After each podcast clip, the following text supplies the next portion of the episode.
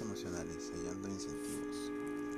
Cuanto más forcemos nuestra mente, más duro se hace lograr una buena concentración. Concentrarse es algo que podría compararse con el trabajo que se necesita para hacer que un burro se mueva. Se lo empuje con fuerza o se lo tire de él. Lo mismo el animal insistirá en permanecer empacado. Y si tiramos con más fuerza, mayor será la resistencia que ofrezca. Igualmente sucede con nosotros, insistimos en concentrarnos y nos encontramos luchando contra nosotros mismos. El truco que ha de aplicarse para que el asno se mueva consiste en no emplear la fuerza, sino alentarlo, a, motivarlo con algo.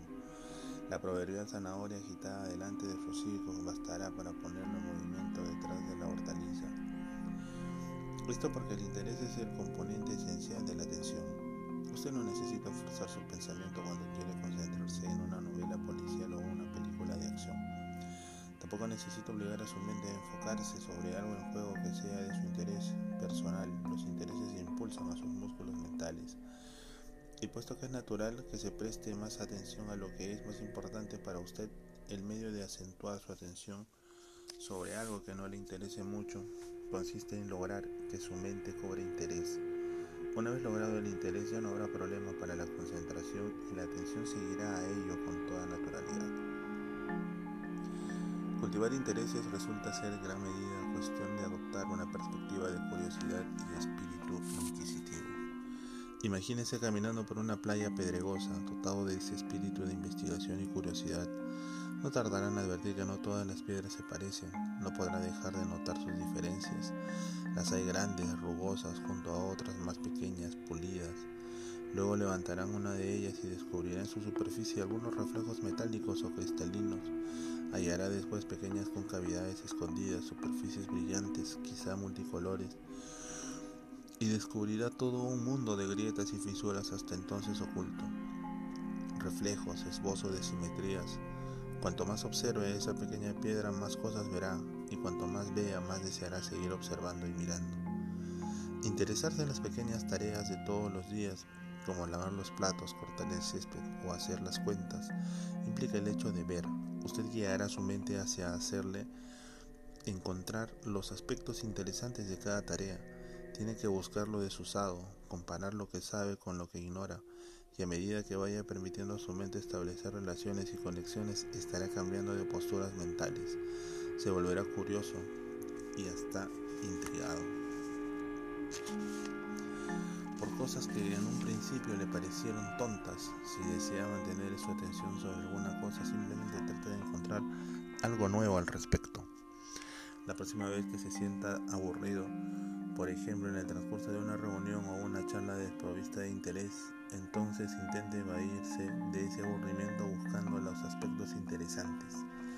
Hágalo incluso cuando su pensamiento se resista a hacerlo. Durante una reunión, pregúntese cómo podría parecerle esa situación vista con los ojos de un niño de cuatro años o por una persona que no conociera a ninguno de los participantes o incluso por alguien que desconociera el idioma. En otro caso, cuando se sienta como atrapado en medio de personas poco o nada interesantes, procura encaminar la conversación hacia temas verdaderamente atractivos. Pregúnteles a los otros qué cosas les disgustan, cuáles son sus preferidas, qué situaciones consideran más importantes y tal vez encuentre usted en esas otras personas que no eran al fin y al cabo tan aburridas como parecían. Una mente que se halla en buenas formas, aparte de contar con capacidad para crear y sostener intereses, tiene que disponer de toda una reserva de intereses personales, eso le proveerá de todo un entorno fértil para que las ideas echan raíces, germinen y florezcan. William James lo dijo con estas palabras, la atención es más fácil cuanto más riqueza exista en la adquisición y cuanto más fresca y original sea la mente. un intelecto desprovisto de material estancado, carente de originalidad, difícilmente estará en condiciones de mantener su atención sobre algo durante mucho tiempo. ¿Cuáles son las cosas que podría encontrar interesantes en una mente fértil?